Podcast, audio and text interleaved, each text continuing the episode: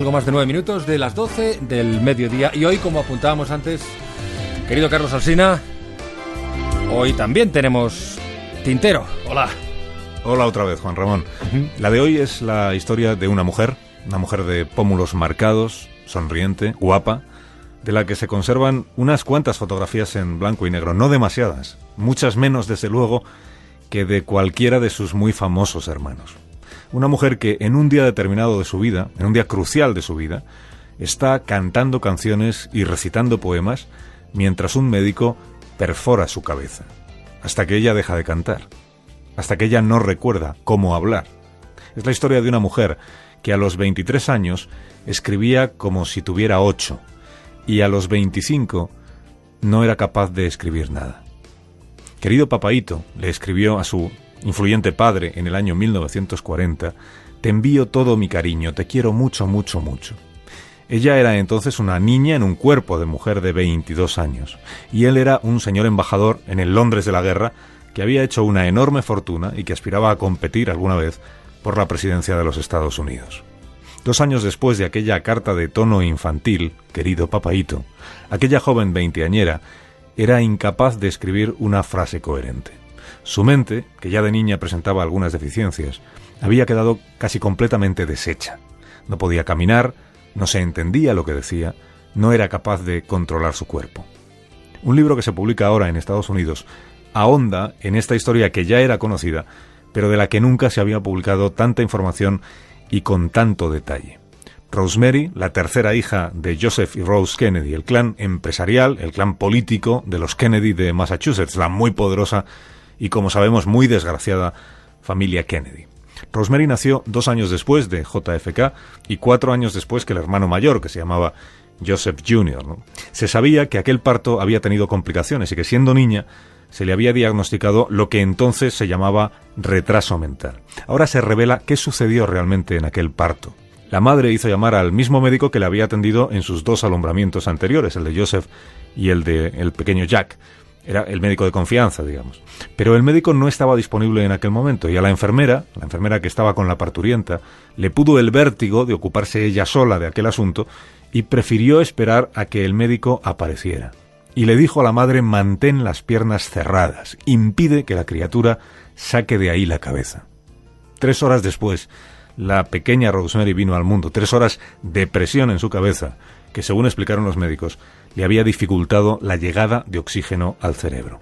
Según fue creciendo, se fue notando que no era una niña corriente, digamos, quizá más lenta que sus hermanos para comprender lo que leía, con dificultades para seguir las lecciones en la escuela y con cambios de humor que los padres siempre atribuían a su condición. Esa fue la expresión elegida para referirse al tema, ¿no? Su condición.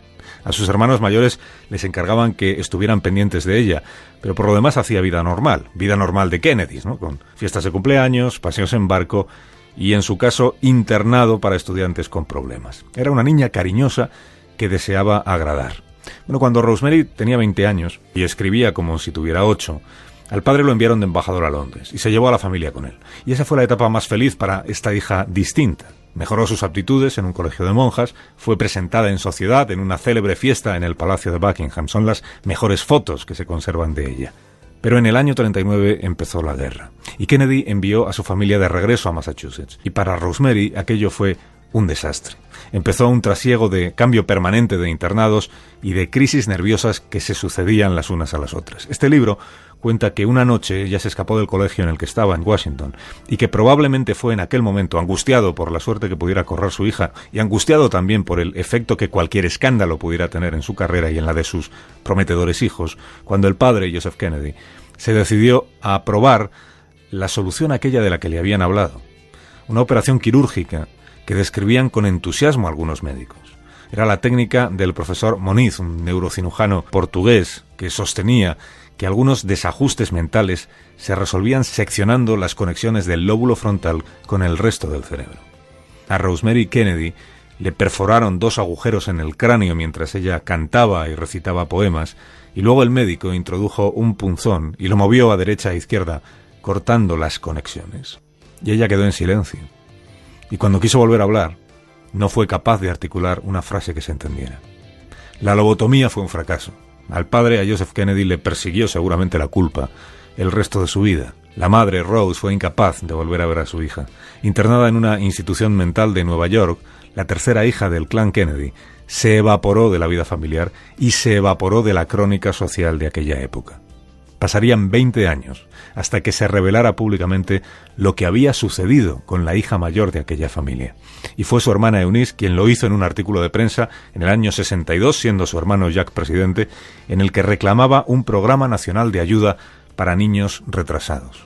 Hasta 1971 no volvió a pisar Rosemary Kennedy la casa familiar de Giannisport.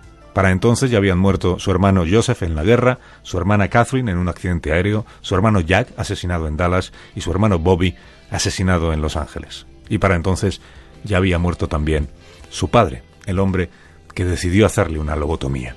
Rosemary Kennedy murió en el año 2005. Fue, por cierto, la primera del clan en morir por causas naturales.